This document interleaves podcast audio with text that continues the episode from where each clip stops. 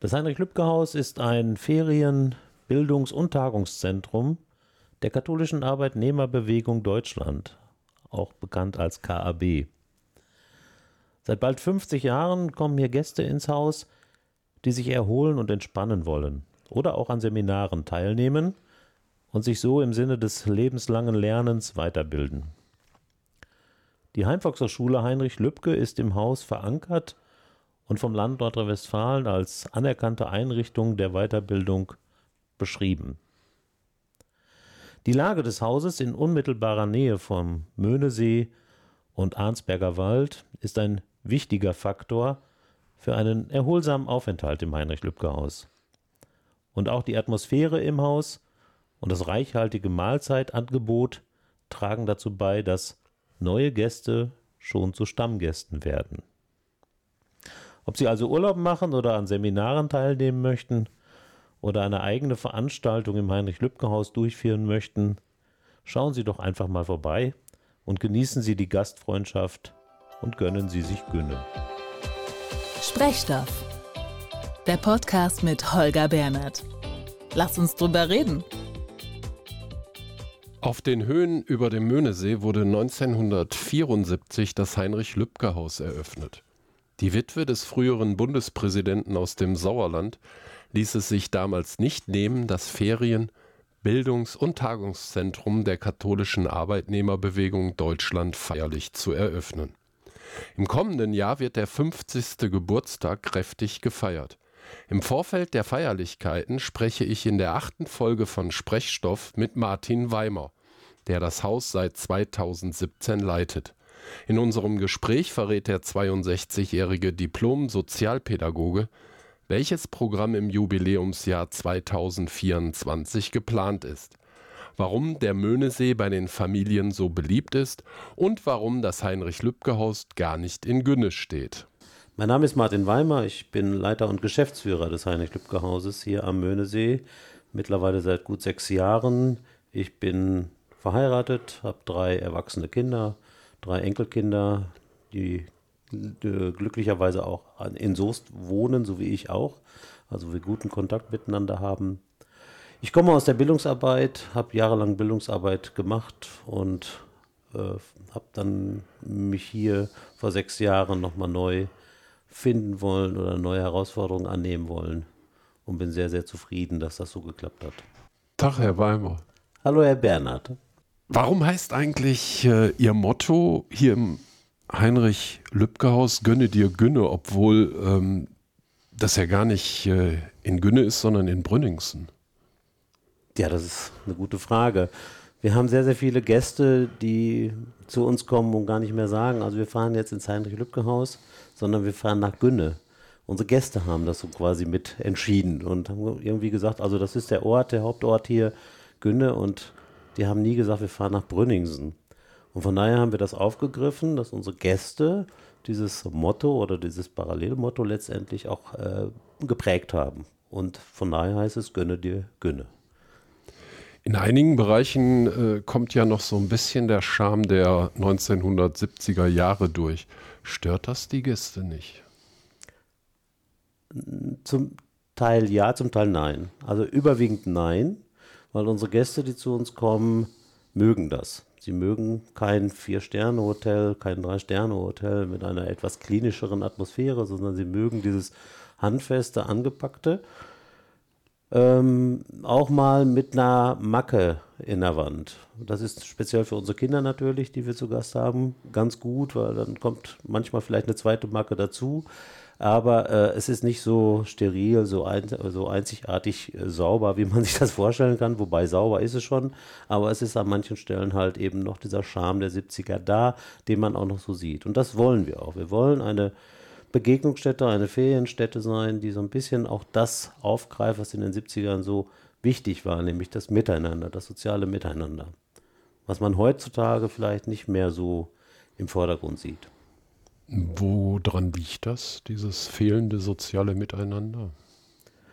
Ja, ich glaube schon, dass man in der, unserer Gesellschaft so eine hohe Tendenz zur Individualisierung sieht. Also ich, ich, ich als Vordergrund und nicht mehr so den anderen so in den Blick nimmt Ja, und bei uns ist das ein bisschen anders. Also hier wird nur gemeinsam was getan. Also hier sind unsere Gäste halt meistens in Gruppen vor Ort und man kann in der Gruppe nicht für sich sein. In der Gruppe ist man mit dem, mit dem anderen, mit den anderen zusammen und man muss sich aufeinander einstellen. Warum kommen so viele Familien hierhin?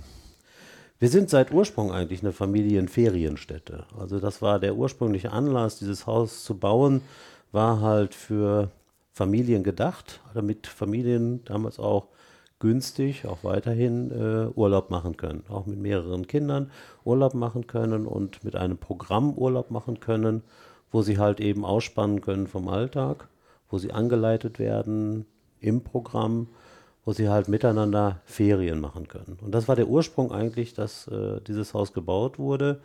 Und das ist heute immer noch so. Also wir sind immer noch äh, dankbar für jede Familie, die zu uns kommt, die ihre Kinder mitbringt, Großeltern mit ihren Enkeln. Das ist einfach, ja, zu diesem Haus gehörig. Was unterscheidet Sie jetzt zur klassischen Jugendherberge? Unser Angebot. Also wenn ich an die Familienferien denke, ich sagte ja, die Gäste kriegen ja dann auch ein entsprechendes Angebot, ein Programm, dann ist dieses Angebot dahingehend, dass zum Beispiel unsere Kinder in den Kinder- und Jugendgruppen ähm, betreut werden, ein entsprechendes Programm bekommen. Da sind dann unterschiedlichste Altersgruppen, aber halt eben altershomogen zusammengesetzt. Und dieses Angebot vollzieht sich am Vormittag und auch am Mittag. Und im Nachmittags- und Abendsbereich entwickeln wir ein gemeinsames Angebot für alle Familienmitglieder. Das heißt, unsere Gäste sind eigentlich rund um die Uhr ja betreut oder wir bieten das an. Das ist jetzt irgendwie keine Animation, sondern es ist ein Angebot, dass wir Programmpunkte anbieten vom Spielen, vom äh, Basteln, kreativ sein, sich entspannen, also unterschiedlichste Dinge im Angebot haben und die Gäste können das wahrnehmen und sie nehmen es auch wahr. Und ich glaube, das ist so ein großer Unterschied zur Jugendherberge, die auch Programmangebote haben, aber nicht in dem Umfang, wie wir es tun. Wie sieht es denn äh, zum Jahresende aus? Schließen Sie Weihnachten und Silvester? Oh nein, oh nein.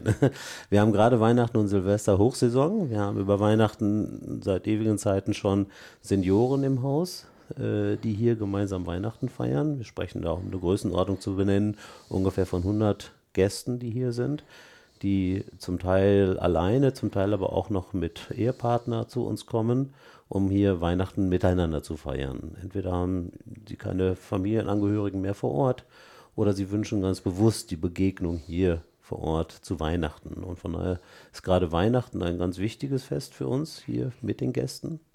Und direkt im Anschluss schließen sich die Familienferien über Silvester an. Also das gemeinsame, der gemeinsame Jahreswechsel für Familien mit Kindern der auch schon sehr, sehr lange hier funktioniert und wo die Leute sich immer wieder neu drauf freuen, unsere Gäste sich wirklich immer wieder neu drauf freuen und wir ja schon zu Beginn des Jahres immer eine Warteliste haben für das kommende Angebot.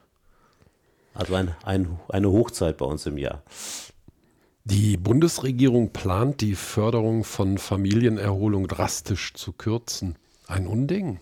Ein absolutes Unding.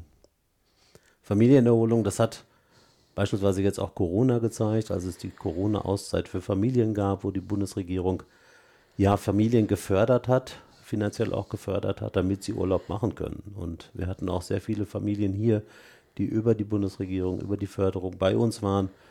Und wir haben dann festgestellt, als sie hier vor Ort waren, dass Urlaub und Ferien so ein wichtiges Gut sind, im, ein, ein, ein wichtiger Wert auch für den Menschen sind man muss ausspannen, man muss auch mal was anderes sehen, man muss sich mal wirklich erholen können.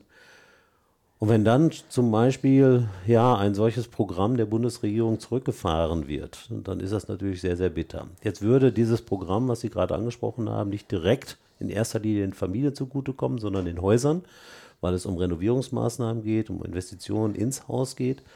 Aber wir sind beispielsweise jetzt auch unser Haus gemeinnützig unterwegs. Das heißt, wir können nicht mal gerade so aus den Rücklagen so viel investieren. Wir brauchen öffentliche Mittel, damit das Haus letztendlich auch ja, renoviert und weiter betrieben werden kann. Wir haben ja gerade gesagt, wir sind in den 70ern gegründet. An manchen Stellen sieht man es ja noch. Ähm, und das ist auch so ein Punkt, dass hier relativ viel ja, investiert werden müsste und wir dementsprechend öffentliche Mittel unbedingt brauchen. Von daher ist es sehr, sehr bitter, dass die Bundesregierung dieses Programm auf Null gesetzt hat, also sich da quasi im Moment raus zurückzieht, äh, das, das hilft uns überhaupt nicht weiter. Ich bin sehr froh, wenn ich dann einen Nebensatz sagen darf, dass das Land Nordrhein-Westfalen weiterhin Familienferien fördert. Und zwar konkret die Familien. Das heißt also, ähnlich wie es in der Corona-Auszeit war, gibt es jetzt für Familien auch eine Förderung durch das Land Nordrhein-Westfalen, die halt eben äh, greift, wenn bestimmte Kriterien vorliegen. Also prekäre Lebenssituationen etc. Da bin ich sehr froh, dass zumindest da noch eine Förderung gegeben ist. Können Sie noch mal so ein bisschen erzählen, äh, was es für Gruppenangebote gibt im Ferien- und äh, Urlaubsbereich? Äh, wir sind ja hier mitten im Sauerland. Geht es nur um Wandern? Nein, überhaupt nicht. Äh, nicht nur. Natürlich gibt es das auch, aber äh, es gibt so Angebote, ich hatte es gerade gesagt, für Familien in erster Linie über die Schulferien im, im Jahr. Äh, das ist sehr, sehr bunt gemischt, das Programm. Darüber hinaus gibt es entsprechend Angebote für Senioren. Wir haben gerade über Weihnachten gesprochen. Äh, solche Angebote gibt es aber auch in, ja, in so Zeiten wie Frühjahr, Herbst und Sommer. Sagen Sie mal ein paar Beispiele. Also unsere Seniorenferien im Sommer zum Beispiel. Das ist äh, eine Woche äh, wo Menschen hier zusammenkommen und einfach über Ausflüge, über Vorträge, über Angebote hier im Haus, Entspannung, Vorlesungen etc., Referate, äh, einfach ein bisschen Auszeit empfangen. Natürlich sind Spaziergänge immer mit dabei, weil wir so nah jetzt hier an der Möhne sind und im Arnsberger Wald, dass natürlich dann auch ja, Spaziergänge und äh, die nähere Umgebung natürlich auch wichtig ist. Aber wir haben zum Beispiel im kommenden Jahr auch einen Fahrradurlaub. Äh, das Trend zum E-Bike geht ja immer weiter und äh, deshalb bieten wir einen E-Bike-Urlaub an. Äh, parallel dazu einen Urlaub mit dem Hund. Auch das erfahren wir häufiger, dass Menschen gerne ihre Hunde mitbringen. Von daher gibt es ein spezielles Angebot, Urlaub mit dem Hund. Die beiden Angebote beispielsweise sind natürlich Outdoor-Angebote. Da ist man natürlich sehr viel auch in der Natur unterwegs. Wie wichtig sind denn Seminarangebote für das Heinrich-Lübcke-Haus? Absolut wichtig. Wir sind auch einer der ganz, ganz wenigen Einrichtungen, die beides unter einem Dach haben. Also wir bieten einerseits Ferien an, andererseits sind wir im Haus anerkannte Einrichtungen der Weiterbildung, vom Land an Nordrhein-Westfalen anerkannte Einrichtungen der Weiterbildung. Und in der Kombination geht das eigentlich auch nur. Das heißt also, in den Zeiten, wo keine Ferienangebote sind, arbeiten wir sehr, sehr stark mit Seminaren angeboten. Das heißt, wir sind äh, mit sechs pädagogischen Mitarbeitenden hier auch im, im Haus tätig und entwickeln eigene Angebote, Seminarangebote. Und äh, von daher ist das ein, ein wesentlicher Standbein, ein wesentliches Standbein unserer Arbeit hier vor Ort. Ähm, sind Sie eine Volkshochschule mit Übernachtung? In Anführungsstrichen könnte man das so sagen, das ist richtig. Wir sind eine Heimvolkshochschule. Von daher, der Name steckt da auch schon drin. Und Heim bedeutet halt eben mit Übernachtung. Das heißt, unsere Seminarangebote beinhalten immer auch Übernachtung und Verpflegung. Und da geht es um die Themen Englisch lernen, Computer, Handy lernen oder wie muss ich mir das vorstellen? Nee, eigentlich in der Richtung eher nicht. Wir haben natürlich Schwerpunkte in unserer Arbeit. Das ist alleine wegen der Nähe hier im Arnsberger Wald und der ländlichen Umgebung ist es das Thema Ökologie. Ökologie, Umweltschutz, Nachhaltigkeit ist ein ganz großes Thema, was wir hier aufgreifen im Seminarangebot. Ähm, das zweite große Thema ist Gesundheit, Gesundheitsvorsorge, Prävention, äh, ja, so Anti-Stress-Seminare, alles, was damit zu tun hat. Ähm, darüber hinaus aber auch Angebote zum Thema Kommunikation, also wie geht man miteinander um, wie redet man miteinander. Ähm, und ja, politische Bildung kommt da rein, Familienbildung gehört da rein, spezielle Angebote für Frauen, für Senioren, für Kinder und Jugendliche, in erster Linie für Jugendliche dann auch. Also ein ganz großer Bereich, äh, den wir auch abdecken. Ja, und wie gesagt, das ist gefördert über das Land Nordrhein-Westfalen. Da sind wir auch ganz froh, weil es darüber dann natürlich auch finanzielle Mittel gibt. Und was ist, wenn der kleine Hunger kommt? Gibt es auch kulinarische Angebote zum Thema äh, Seminare? Äh, die sind ja immer mit Unterkunft und Verpflegung äh, beinhaltet. Das heißt also, äh, unsere Gäste, die sind ja auch immer mehrere Tage hier, können die kulinarischen Angebote unserer Küche natürlich in Anspruch nehmen und nehmen sie auch in Anspruch. Das heißt immer alles mit Verpflegung. Und die Rückmeldungen auf unsere Küche sind durchaus positiv. Ähm, und von den Angeboten der Seminare gibt es, äh, weil wir sind ja auch hier im Land äh, des Bieres, äh, gibt es da Bierbrauseminare oder Pilz, Pilz suchen oder Kräuter suchen und dann selber zubereiten? Also das eine Jahr, also wir bieten schon auch Seminare an zum Thema Pilze oder zum Thema Brauen und Braulandschaft Nordrhein-Westfalen oder Sauerland. Äh, ein Bierseminar. Natürlich wird man das eine oder andere auch probieren, aber wir haben noch kein Seminar, um es konkret umzusetzen, zu sagen, wir brauen jetzt Bier hier vor Ort. Oder äh, die Pilze, die wir sammeln, werden natürlich in kleinen Portionen äh, dann auch aufbereitet und den Gästen dann halt eben auch gegeben zum Probieren, aber es erfüllt keine komplette Mahlzeit. Also so, so sind wir nicht. Wir, wir machen unsere Gäste darauf aufmerksam, was es gibt und versuchen ihren Horizont zu erweitern und die gehen dann anschließend nach Hause und würden dann beispielsweise das Bierbrauen selber in Angriff nehmen. Hier gibt es ja das Café Möhneblick. Ähm, kommen hier auch äh, einheimische Gäste aus der Region zu Besuch? Ja, und da bin ich auch ganz froh. Also, dass unser Haus letztendlich auch hier in der Region bekannt ist, liegt unter anderem auch daran, dass wir dieses Café Möhneblick haben. Wir haben sehr viele Wanderer, sehr viele Radfahrer, die zu uns kommen, die das entdecken, aber auch bewusst zu uns kommen, weil sie unser Café schon lange kennen. Wir haben eine ziemlich gute Auswahl an Kuchen und Torten und Heißgetränken und Kaltgetränken und machen die auch noch alle selber. Das heißt, in der Erstellung der Kuchen sind wir noch auch selbst tätig in unserer Küche. Und das respektieren oder akzeptieren die Leute auch. Und wie gesagt, es sind viele Stammgäste, die dann auch zum Kaffee Möhneblick kommen. Im kommenden Jahr steht ja ein besonderes Jubiläum an. Erzählen Sie doch mal aus den Anfangszeiten. An welche Anekdoten denken Sie da im Speziellen? Ähm, jetzt bin ich ja noch nicht seit Anfang an dabei, sondern erst seit sechs Jahren. Aber als das Haus eröffnet wurde, äh, so habe ich mir erzählen lassen, dann auch war eine Anekdote, dass natürlich äh, dann auch Honoratioren hier bei der Begrüßung und bei der Einweihung zu Gast waren. Unter anderem war Wilhelmine Lübcke hier, die Ehefrau des damals verstorbenen, leider schon verstorbenen äh, Altpräsidenten äh, Heinrich Lübcke.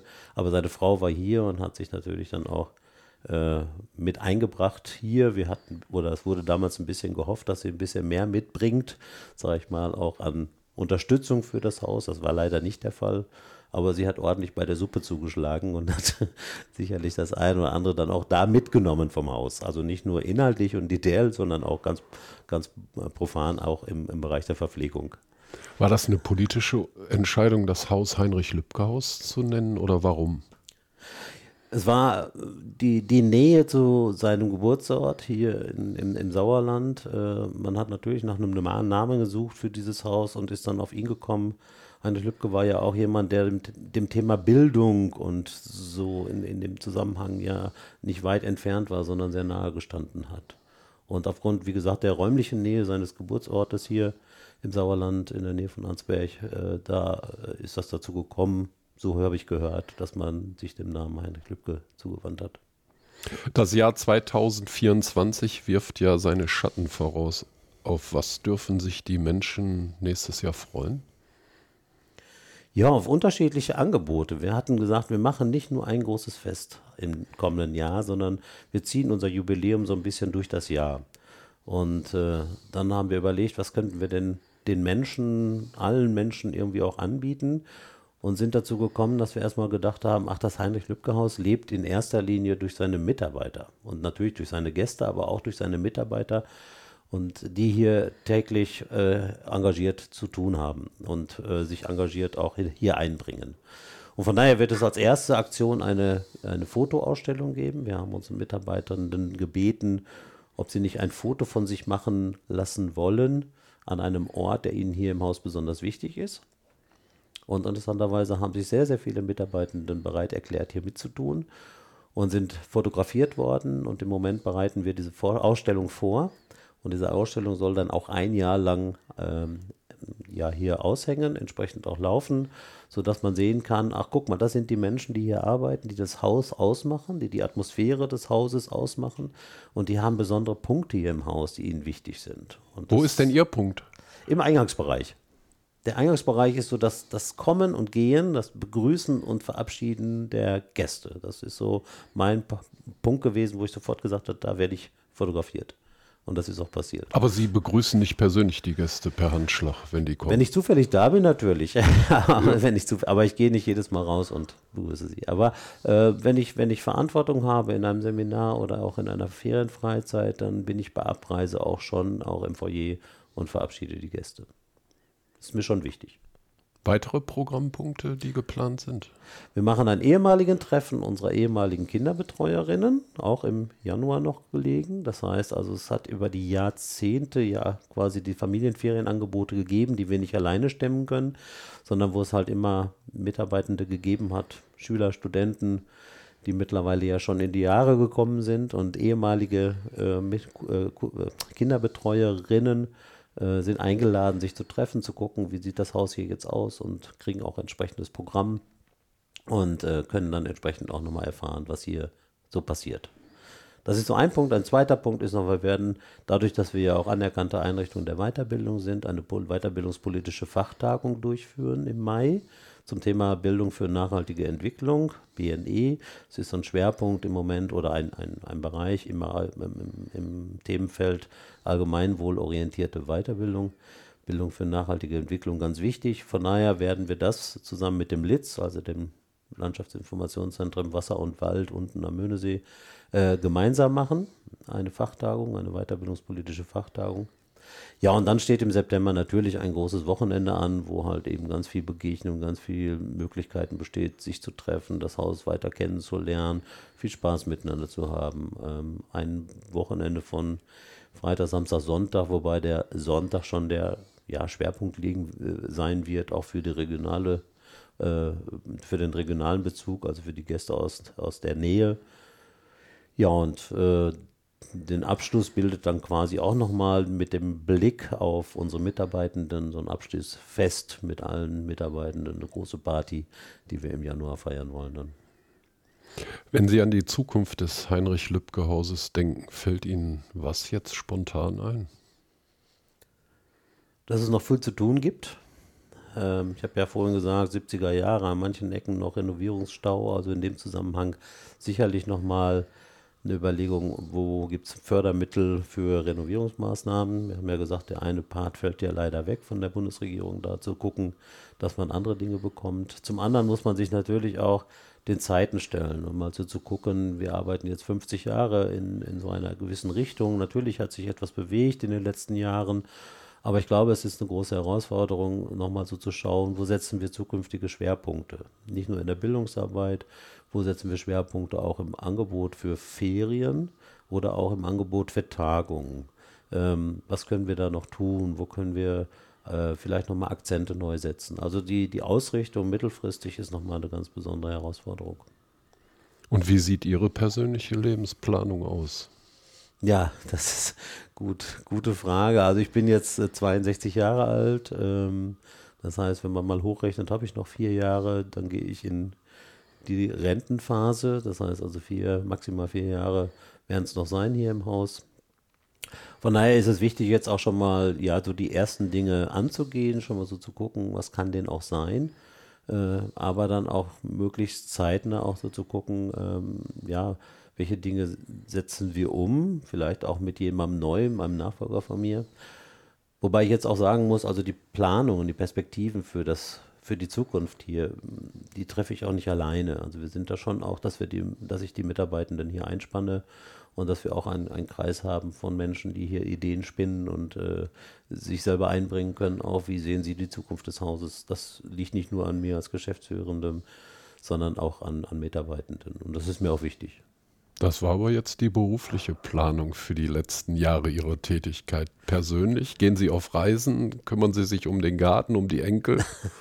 Äh, das weiß ich noch gar nicht. Das ist ja auch so ein Punkt, da, da, muss ich jetzt mit anfangen, wenn ich sage, noch vier Jahre, was ist denn so, so danach? Ähm, die Frage nach, nach einem Ehrenamt steht noch an, da gibt es eine oder andere Idee. Ähm, aber natürlich, klar, habe ich drei Enkelkinder, die in Soest wohnen, ähm, wo die Eltern alle berufstätig sind, wo man sicherlich eingespannt wird. Meine Frau wird auch weiterhin noch arbeiten, ein paar Jahre. Äh, so ein Gartenmensch bin ich nicht, außer dass ich gerne drin sitze, aber so dieses handwerkliche Tun da eher nicht. Von daher, das ist noch eine, eine spannende Frage, wie es bei mir persönlich dann noch weitergeht. Was äh, macht denn ein Diplom Pädagoge in der Rente als Ehrenamt? Was kommt denn da in Frage? Ich bin im Moment beispielsweise aktiv im, im Vorstand einer Jugendfreizeitstätte in Soest. Das heißt also da auch nochmal Jugendarbeit und, und Jugend, also Sozialarbeit nochmal so zu gucken. Also ehrenamtliche Vorstandsarbeit kommt da so in Frage. Vielleicht ist es auch Essen auf Rädern ausfahren. Ich weiß es noch nicht, was es sein wird. Also es ist wirklich noch, äh, noch offen, ganz mhm. ehrlich. Wir sind am Ende unseres Gespräches. Ich habe Impulskarten mitgebracht. Würden Sie bitte eine dieser Karten ziehen, spontan vorlesen und noch spontaner antworten? Bitte. Gerne. Auf der Rückseite, ne? Ja. Welches Lied fällt dir jetzt gerade ein? You'll Never Walk Alone ist für mich ein, ein, ein Lied, was äh, nicht nur äh, sportlich äh, genutzt wird, sondern auch, äh, was man übertragen kann. Du bist niemals allein, du wirst immer jemanden an deiner Seite haben. Und das fällt mir ein, auch wenn ich an die Zukunft des Hauses denke. Da gibt es jemanden, der mitgeht. Schöne Schlussworte. Vielen Dank für dieses Gespräch, Herr Weimer. Und ich wünsche Ihnen persönlich und beruflich alles Gute. Und äh, wir hören uns bestimmt wieder. Danke, Herr Bernhard. Vielen Dank. Das war Sprechstoff, der Podcast mit Holger Bernert.